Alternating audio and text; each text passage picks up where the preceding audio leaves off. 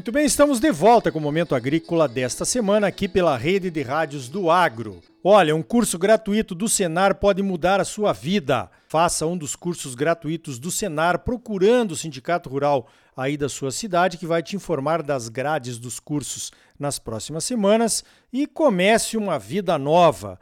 Nós estamos aqui em Bruxelas, na sede do Parlamento Europeu, onde nós vamos participar de vários eventos organizados pela Apex Brasil, a nossa agência de promoção de exportações, para falar um pouquinho da sustentabilidade do agronegócio brasileiro, desmistificando aquelas informações enganosas que acabam chegando aqui na Europa e que acabam levando muitas vezes o pessoal tentar restringir a importação de produtos brasileiros pela falta de conhecimento que tem do que realmente nós fazemos no Brasil em termos de proteção ambiental e de produção sustentável. A Luísa Bruscato, que é responsável pelo Grupo de Trabalho da Pecuária Sustentável, o GTPS, também esteve aqui conosco em Bruxelas. Luísa, conta para nós como é que funciona o GTPS. Olá, Ricardo, tudo bem?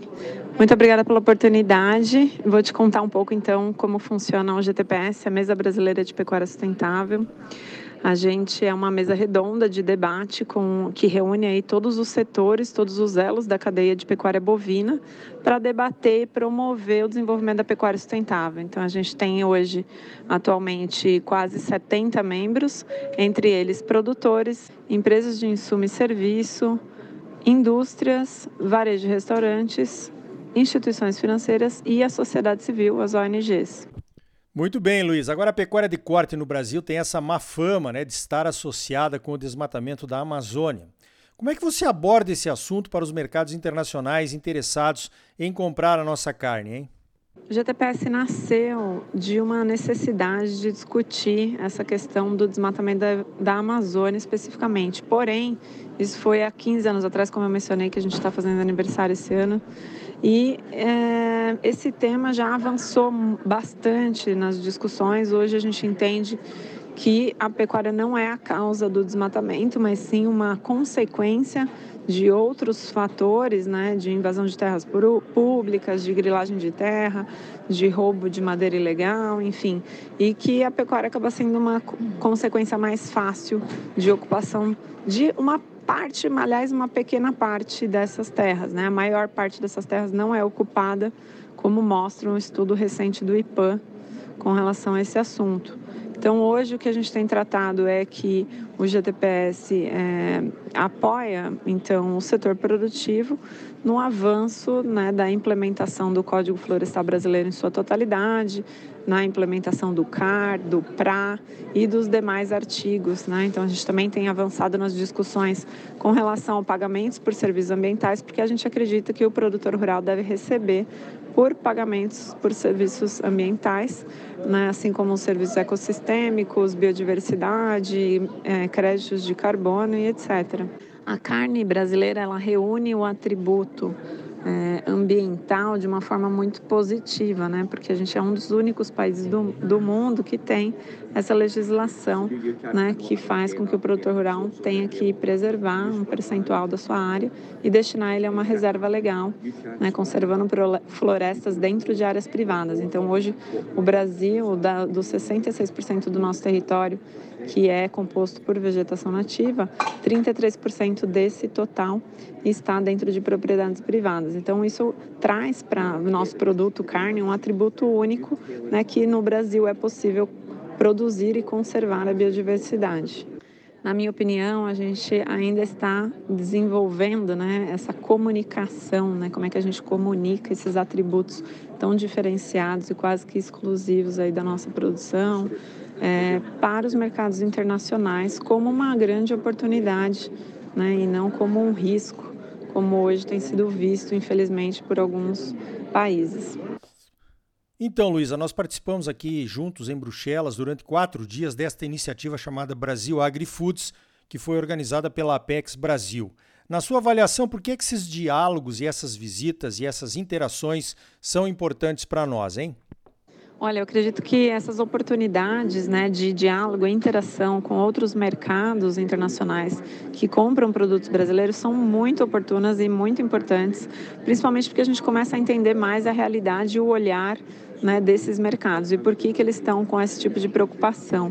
Né? Muitas vezes a gente questiona aí, né, qual é o fundo né, de, de que vem essas demandas é, de outros mercados, mas por um lado, a gente também conseguiu ver nesse, nesses quatro dias aqui em Bruxelas desse desafio até para os próprios produtores rurais de, da região aqui, né, da Bélgica, que vão ter que se adequar também a essas regras, uma vez que eles compram produtos né, de, de commodities que, que para realizar nutrição animal. Então, eles também serão impactados diretamente né, com essas novas diligências aí, se e quando forem aprovadas. Então, acredito que é muito importante, sim, ter esse relacionamento. O Brasil, o Brasil precisa construir uma comunicação mais alinhada. Eu acho que né, a gente tem que fazer um, uma lição de casa e, e, e sempre estar alinhado, aí, alinhando todas as instituições mais importantes do Brasil, associações, é, nesse mesmo discurso de que a gente já tem um código florestal bastante robusto em termos ambientais, que a gente está no caminho da implementação, né? E a produção brasileira, né, ela é ampla, a gente produz em outros estados, a gente está presente aí em, em, outros biomas, né, e que são, que já estão é, consolidados, digamos assim, né, que a ocupação territorial está bem mais consolidada, né, como por exemplo Santa Catarina, Rio Grande do Sul, São Paulo, Paraná, enfim, a gente também tem que é, olhar para esses outros é, gran, grandes estados produtores, né, Goiás, enfim. E, e, entender que o Brasil tem muitos Brasis, né, muitas realidades dentro do nosso país e que sim, a gente consegue é, produzir aumentar nossa eficiência, aumentar nossa produtividade, sem aumentar o uso de terra, sem aumentar a pastagem, sem ter necessidade de desmatar.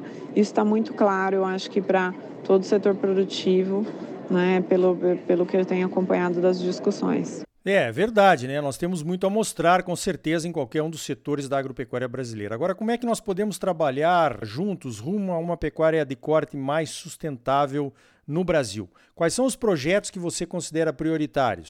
Olha, um dos de maiores desafios né, de promover a pecuária sustentável é levar assistência técnica aos nossos é, 2,5 milhões de pecuaristas brasileiros. Né? Então a gente tem um desafio de tamanho. O Brasil, na sua, na sua, né, é, é, no seu enorme território, tem esse desafio de conseguir sim levar informação, conteúdo, tecnologia, inovação para dentro de todas as fazendas, todas as propriedades brasileiras.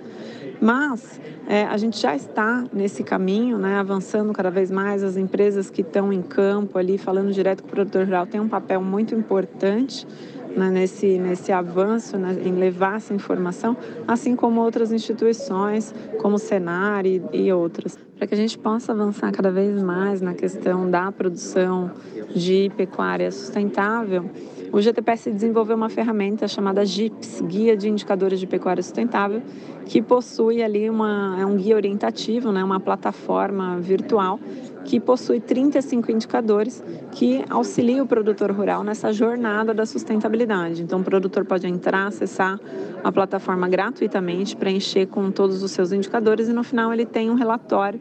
A plataforma gera uma fotografia de que nível de sustentabilidade esse produtor está, olhando aí para todos os aspectos da sustentabilidade e, e gera para ele esse relatório de priorização, no qual aonde ele pode é, escolher por onde começar a investir né, é, recursos aí de tempo e, e financeiros para a melhoria da sua propriedade nessa, nesse caminho da sustentabilidade. Então, acho que essa é uma das ferramentas. Existem outros inúmeros projetos importantes nesse sentido, né, de promover a carne brasileira.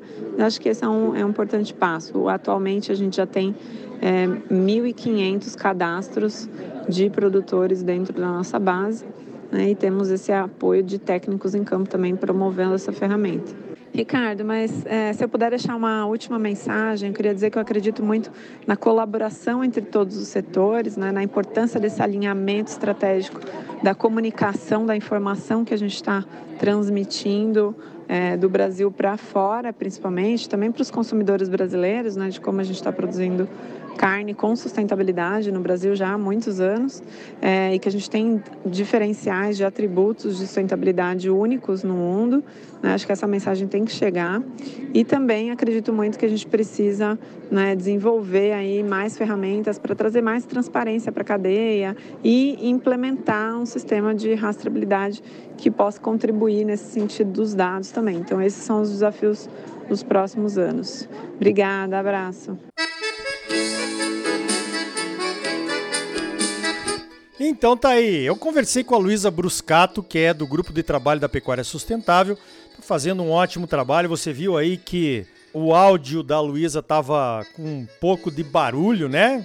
No fundo, ela tava no aeroporto, então ela foi ninja. Já tá voltando pro Brasil para poder gravar as respostas para a gente poder apresentar então o trabalho do GTPS rumo a uma pecuária mais sustentável no Brasil. Brigadaço, Luiz, eu prometo que na próxima nós vamos gravar num ambiente mais favorável para você e agradeço a tua participação aqui no Momento Agrícola. Olha só, no próximo bloco você vai saber o que, é que a Embrapa está fazendo aqui na Europa e como é que isso pode beneficiar os produtores aí no Brasil. E também o André Nassar da Abiov e eu vamos analisar esses eventos dos quais nós participamos aqui em Bruxelas, a capital da União Europeia, trazendo informações confiáveis sobre como nós estamos produzindo cada vez com mais sustentabilidade aí no nosso Brasil. Sistema sindical forte e agropecuária próspera. Não saia daí, voltamos em seguida com mais momento agrícola para você.